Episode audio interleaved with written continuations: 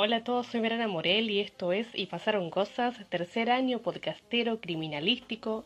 Hoy primer episodio de esta serie con el caso de Florencia Romano. Y comenzando el mismo, quiero hacerlos escuchar un audio que ocurrió el día sábado 12 de diciembre, minutos antes de las 19 horas, en Maipú, Mendoza, Argentina. Entra este llamado al 911. Emergencias, buenas tardes. 911 Emergencias. Hola.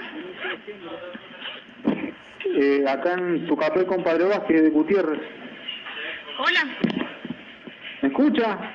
Sí, ahora sí. Dígame qué emergencia tiene. Bueno, le estoy diciendo que hay violencia de género acá en la calle Tu Café, compadre Vázquez. ¿De qué departamento? Hola. ¿De qué Eh, departamento? Berra se llama el pasaje. Eh, ¿De qué departamento, señor Godoy Cruz? De Gutiérrez, Maipú. Maipú. ¿Cómo se llama la calle? Berra. Está entre Tu Café y Padre Vázquez. La numeración de la casa. 83. No me figura la calle, señor. Sí, sí, se figura en gol más, está señor. ¿Usted es policía o no? Hasta luego, señor. Buenas tardes. El pasado sábado 12 de diciembre al mediodía, Florencia Romano dijo en su casa que iba a visitar a unas amigas con quien había hecho unas tareas. A las dos y media salió de su casa de Rodeo de la Cruz de la ciudad de Guaymallé, Mendoza, se subió al colectivo y desde ese momento no se supo más nada de ella. José Romano, su papá, le envió mensajes por la tarde y ella no contestó, por lo que comenzó de inmediato su preocupación y buscó entre los contactos de, de las amigas de Florencia a ver si alguna sabía de ella. En ese mismo momento, un vecino del pasaje Berra de la Maipú, Mendoza, se comunicaba al 911, el llamado que escucharon en un inicio del episodio. El llamado que indignó a todos, porque esa dirección que brindó el denunciante era donde Florencia estaba en peligro. Dicha casa pertenecía a Pablo Arancibia, de 33 años, y en el lugar convivía con su pareja Micaela Méndez, de 27 años. Luego, a través de comenzar la búsqueda, la fiscal a cargo es Claudia Ríos, pero horas antes, ese mismo sábado, eh, los padres comienzan a hacer la investigación, porque cuando se dirigen a hacer la denuncia a la comisaría de la localidad de Guaymallén, le dicen mi hija está desaparecida, tiene 14 años, eh, no contesta el teléfono, hay que buscarla. Y los oficiales le responden no tenemos personal para buscarla, vuelva mañana. Los padres desesperados, una hija como les decía desaparecía, que siempre se mantenía en contacto cuando salía, nunca se refugió en, en otro lugar como para decir pudo haber ido a tal lado, eh, nunca tampoco se fugó de la casa, no tenía problemas con ninguno de ellos. Y van, obviamente, a investigar a lo, lo más próximo, que es por su propia cuenta, y hacen el trabajo de la policía por falta de personal. Y revisan eh, lo más próximo que son las redes sociales de ella. Y dan con que ese mismo sábado estuvo chateando con un hombre que le decía venía a casa que hay una fiesta. Entonces, recién el día domingo logran hacer la denuncia formal y ahí recién toma acción la Fiscalía de Claudia Ríos. Entonces empiezan a preguntar a las amigas, las amigas no saben nada, e investigan a ver con quién estaba chateando. Su teléfono dejó de funcionar a las 19 horas del mismo sábado lo más certero que tenían eran los viajes que había realizado con la tarjeta de colectivo, con la SUBE. Y en ese registro descubren que se dirigió a Maipú, Mendoza. Y por suerte, eso queda a 15 kilómetros de, la casa eh, de Rodeo de la Cruz. Gracias a que las cámaras por lo menos funcionaban en Mendoza, la ven bajarse en la localidad de Maipú y la ven llegar a un barrio. Que dio también con la última ubicación del GPS del celular, que hasta el día de hoy, sí, hasta el día de la fecha, no aparece el celular de Florencia. Comienzan entonces a investigar en el barrio y de repente un pariente de Pablo Arancibia da la peor de las pistas porque le dice que ese sujeto le pidió ayuda para llevar a un perro que había atropellado, que lo quería llevar lejos, a un descampado. Y, así Pablo eh, sube el supuesto perro envuelto en mantas a lo que sería el baúl del auto de este hombre, este testigo. Eh, también declara no haber bajado nunca del auto, por lo que en esa secuencia en la que Arancibia eh, trasladó el, supuesto perro atropellado, eh, nunca sospechó que se tratara de, otra cosa. Además, lo pasa a buscar y de ahí vuelven hacia otra casa que querían irse y pasaron la noche en, otra ciudad. Por dicho testimonio, el martes 15 de diciembre detienen a Pablo Arancibia y a su novia. Motivo principal de la detención es que a través de la cuenta de Instagram, tanto del sujeto como de Florencia, eh, databan que estaban chateando, que él la invitó a su casa, entonces eh, Pablo Arancibia incluso declara que sí, que ella fue a su casa, sí, pero que después él la acompañó a tomarse el colectivo y no la vio más. Pero los registros de la SUBE datan que el único viaje de esa fecha fue de ida, no de regreso, y tampoco había otro viaje realizado que no sea cerca de su casa. Además, los perros de búsqueda también señalaron la casa por lo que termina siendo eh, Maipú y Luzuliaga eh, el lugar principal donde se comienzan los rastrillajes para encontrar a Florencia. El día jueves 17 de diciembre, tras la declaración del pariente de Pablo Rencibia, los investigadores se dirigen a una acequia, a un descampado cerca de unas canchas de fútbol por la calle Alcina y encuentran envuelto en mantas el cuerpo de Florencia. Hasta ese momento la pareja es imputada por coautores de femicidio y el móvil del crimen fue por captación en redes sociales. Eh, primero decían que el crimen lo había cometido Micaela, después Paulo, pero este último eh, ya venía actuando como captador de adolescentes en redes sociales y de esto hay eh, miles. Lo extraño del caso es que nunca ocultó su rostro ni su identidad, ya que podían verse afectadas otras mujeres, otras adolescentes, que incluso habían dicho que era la misma persona que también les invitaba a la casa. De hecho, ahora les voy a pasar el audio de una de las amigas de Florencia que también habla de esto. Vos decís que él la engaña a ella y de qué manera ofreciéndole cosas que ella necesitaba. ¿Como qué cosas? Y a mí me decía que quería pintura, ropa. Pero ella a mí me dijo que se iba a una pileta, así que capaz que le había dicho, vamos a una pileta, te llevo acá. ¿Y, este hombre le ofrecía todo eso a ella? Y yo todavía no sabía nada. Después veía las capturas que les mandaba otras chicas. Ah, lo hacía con ella y lo hacía con otras personas también. Parece que sí. ¿Le ofrecía cosas materiales que las chicas necesitaban? Eh, plata, bebida, cosas así le ofrecía a otra. ¿Y a Flor qué le ofrecía? Y a la Flor no sé porque ella nunca me ha contado de ese hombre y no sabía que tenía contacto con él. Con todas estas claves, lo que confundía a los fiscales y llamaba la atención era el silencio de Micaela, la pareja de este sujeto, que estaba junto a él hace ya cinco años conviviendo, pero a pesar del silencio queda en libertad porque el mismo testigo del viaje del supuesto, del supuesto perro atropellado, conmocionado al saber que esta pareja estaba detenida por la desaparición de Florencia, ata cabos, el viaje, pasan, que pasaron la noche en su casa, queda un poco compungido porque se sentía como em, cómplice y sin, sin haberlo querido. Y da detalles eh, junto a otros amigos sobre dónde había estado el sábado Micaela.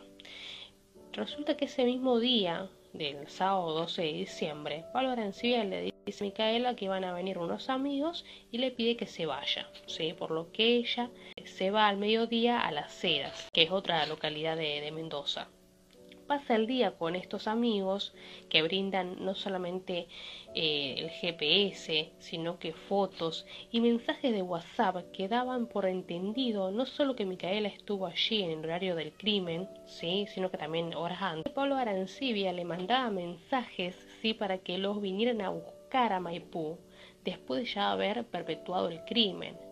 Eh, hacen ese recorrido de llevar al supuesto perro atropellado al descampado y de ahí todos nuevamente vuelven a las eras y pasan la noche allí.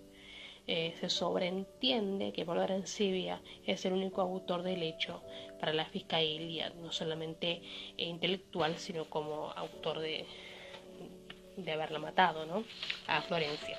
La justicia y la policía se enteran del llamado del 911 porque el mismo vecino advierte haber denunciado un caso de violencia de género la tarde del sábado. Si este vecino no hacía la denuncia, el llamado cortado, nunca lo hubiéramos escuchado, nunca se hubieran enterado. El caso 911 se le labra otro expediente en otra fiscalía. La operadora del CEO se llama Soledad Herrera es acusada de no cumplir con su deber de funcionaria pública y en la fuerza, en paralelo, se investiga sus responsabilidades administrativas. El mismo hecho la pasó a pasiva, que significa que fue apartada. Por la llamada se investigan dos cosas del 911.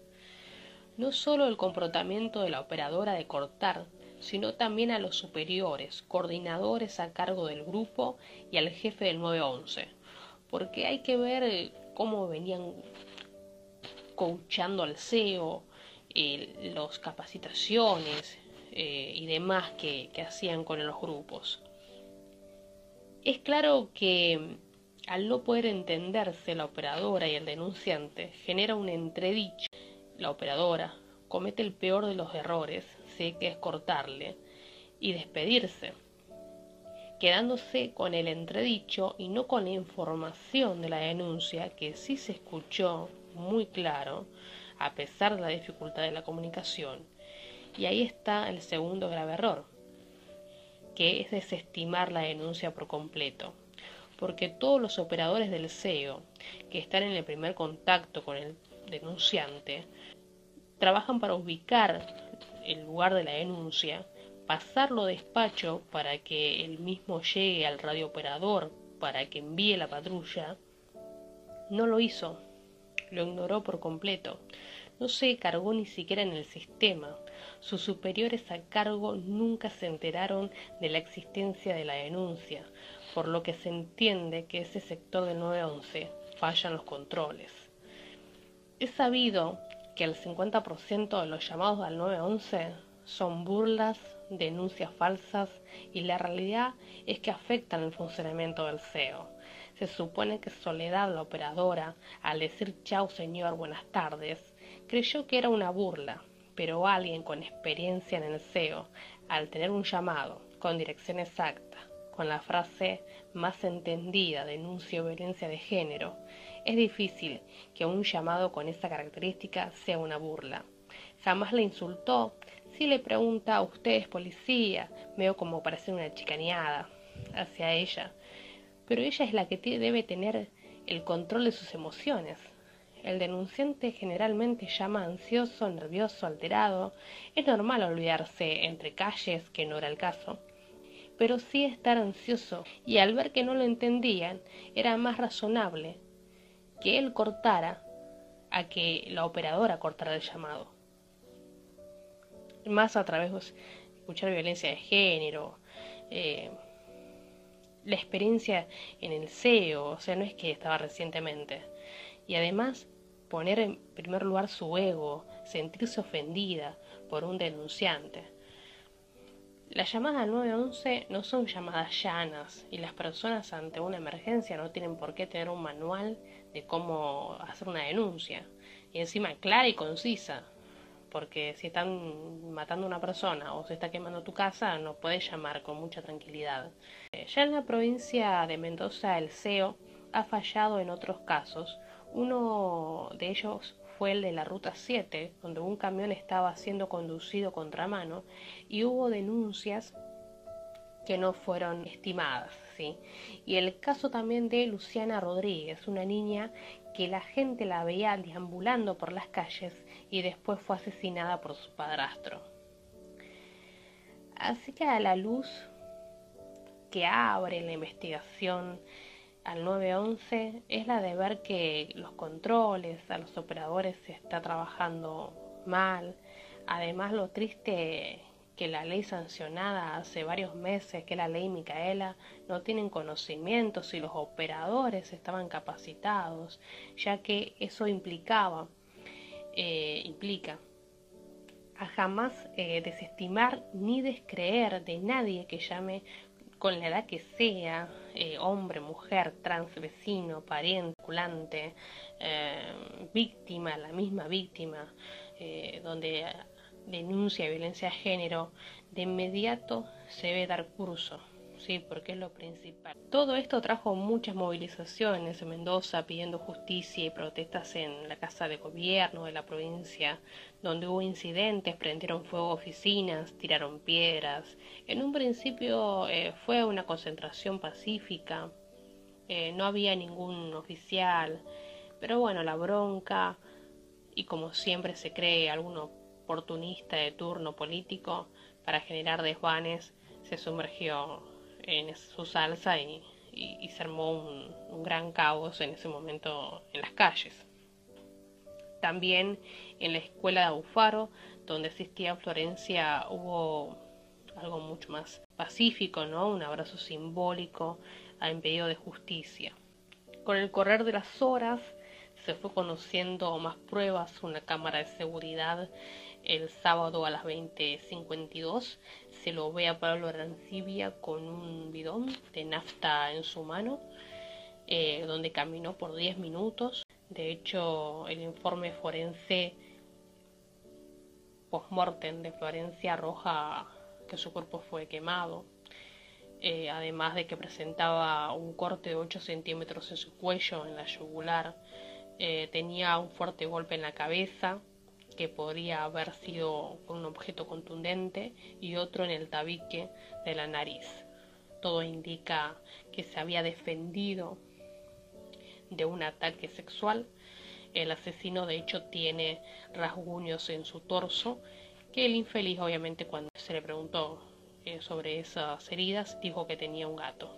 Cuando fueron detenidos la pareja Micaela y Pablo, se dijo que Micaela fue golpeada por internas pero en realidad ella se encontraba con una sola. Eh, fue llevada a la sala de emergencia, perintesería de la mujer, y sí se constató algunos golpes, hematomas, sí, y fue aislada del todo. Pablo el domingo 20 de diciembre amenazó con quitarse la vida. Eh, hubo alguna amenaza de los reclusos, pero también dijeron que él ya estaba aislado eh, desde un primer momento por lo tanto eso no, puede ser verdad que haya escuchado que lo estaban amenazando. Lo que sí es verdad que se lo trasladó al hospital del Sauce, un hospital psiquiátrico, con permiso de la fiscal, porque parece que toma una cierta medicación que no tenía, porque estaba en una crisis psicopática. Cuando lo controlan ya de esta crisis nerviosa en el hospital, es nuevamente trasladado a la cárcel donde hasta el día de hoy sigue detenido.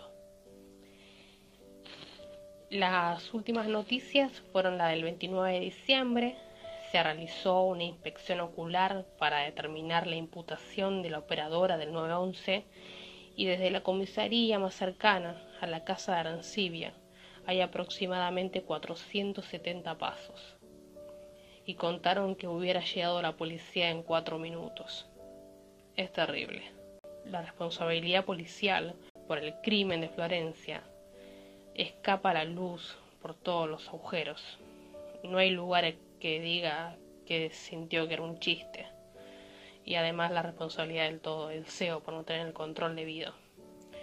Hoy nos quedamos con la duda si hubiera, mejor dicho no, no me quedo con la duda eh, de que Florencia hubiese estado viva o no. Creo que, creo que sí, que hubiese sobrevivido, porque gritó por ayuda.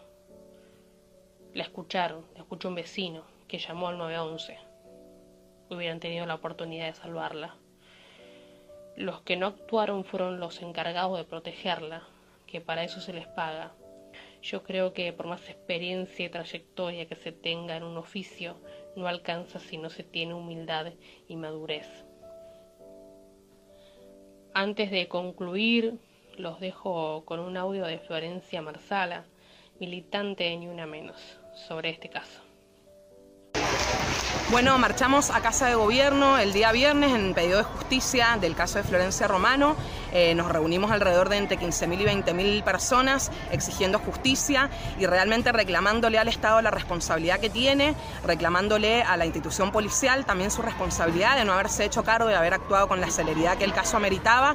Y también hemos denunciado fuertemente el tratamiento que le dieron los medios hegemónicos de comunicación, ya que culpabilizaron permanentemente a la víctima, al padre y a la madre por no saber a dónde está o por no saber cómo maneja las redes y además de eso, por supuesto, hicieron de este caso una película prácticamente morbosa, súper amarillista, en donde se relataba hecho a hecho, como minuto a minuto, como si fuera una película, en vez de eh, con cautela esperar a que se resolviera el caso, ya habían anunciado de su muerte antes que lo hiciera la propia justicia, así que por eso volvemos a reclamar la implementación de la ley Micaela para todos los poderes del Estado y también para los medios de comunicación.